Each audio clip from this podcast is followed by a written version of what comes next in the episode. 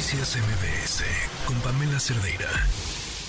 Hay un tema importante del cual queremos platicar con ustedes, eh, los accidentes laborales, cuáles son las causas, qué es lo que se puede hacer en torno a ellos.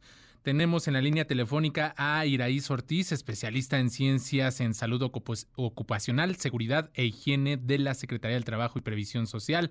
Iraíz, buenas tardes, bienvenida. Hola Adrián, ¿cómo están? Buenas tardes. Gracias por el espacio. Se habla, gracias a ti por estos minutos, se habla de que en nuestro país el año pasado, en 2023, se reportaron más de 350 mil accidentes de trabajo, esto de acuerdo con datos del IMSS. Y bueno, pues también se dice que las principales causas son el mal uso o descuidos del propio trabajador. ¿Qué, qué, qué podemos analizar respecto a este, a este tema, a estas cifras, que sin duda pues también generan ahí un foco, un foco rojo que atender?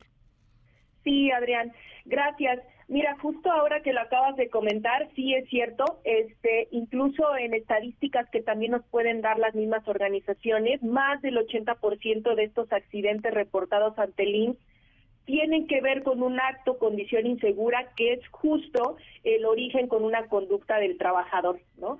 Siendo las principales causas, eh, por ejemplo, cosas que pueden considerarse básicas, pero tienen que ver con la concepción del trabajador y va desde temas hasta por falta de orden y limpieza, ¿no? Que es cosa que tiene que hacer directamente el trabajador en las áreas de trabajo, por hacer uso inapropiado de manos o pies en sus eh, en lo que son sus actividades diarias o incluso una que es todavía más común limpiar, engrasar o intervenir maquinaria en movimiento, ¿no? Entonces, este tipo de cosas son las principales que son consecuencias de un accidente en las empresas. Ahora, ante esto que nos comentas, eh, que ya está bien identificado estas fallas en el aseguramiento del equipo, en la operación de las máquinas, ¿no? En, eh, en cuestiones incluso de, del propio equipo, de los descuidos que, que, que tienen los trabajadores, ¿qué, ¿qué es necesario hacer desde el ámbito de las empresas? ¿Qué es necesario hacer desde el ámbito de las autoridades que atienden esta materia?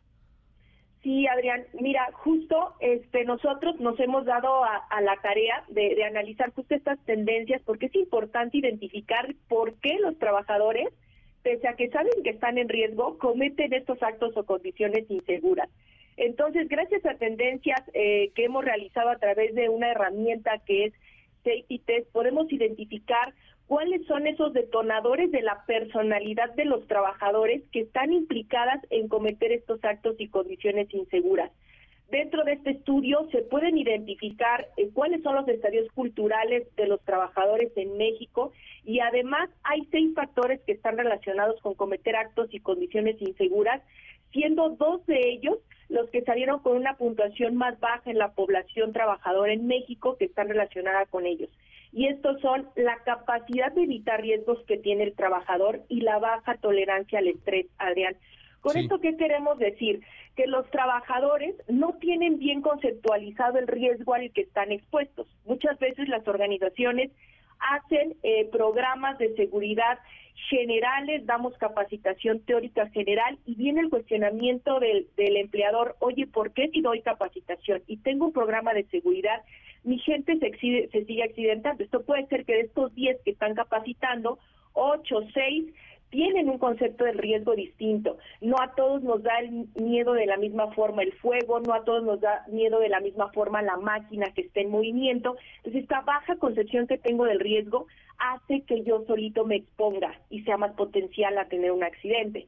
Lo mismo que la baja tolerancia al estrés en la población evaluada en, México durante el 2023 la baja tolerancia al estrés, Adrián, siendo un, trabajador expuesto o teniendo riesgos mayores, pues hace que una persona con baja tolerancia al estrés pierda concentración y ellos mismos puedan incluso saltarse pasos con la finalidad de poder cumplir una tarea rápido, ¿no? Entonces, esta combinación de elementos hace que los trabajadores se accidenten. Lo ideal que es hacer un diagnóstico que nos, que nos ayude a identificar qué personas podrían tener estas dimensiones eh, calificadas o con un nivel muy bajito, con la intención de que hagamos acciones preventivas en las organizaciones y no hasta que se accidente el trabajador.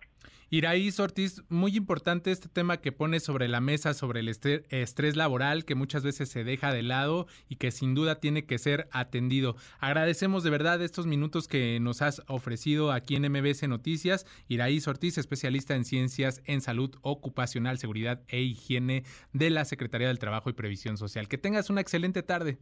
Gracias a ustedes. Gracias, Adrián. Noticias MBS con Pamela Cerdeira.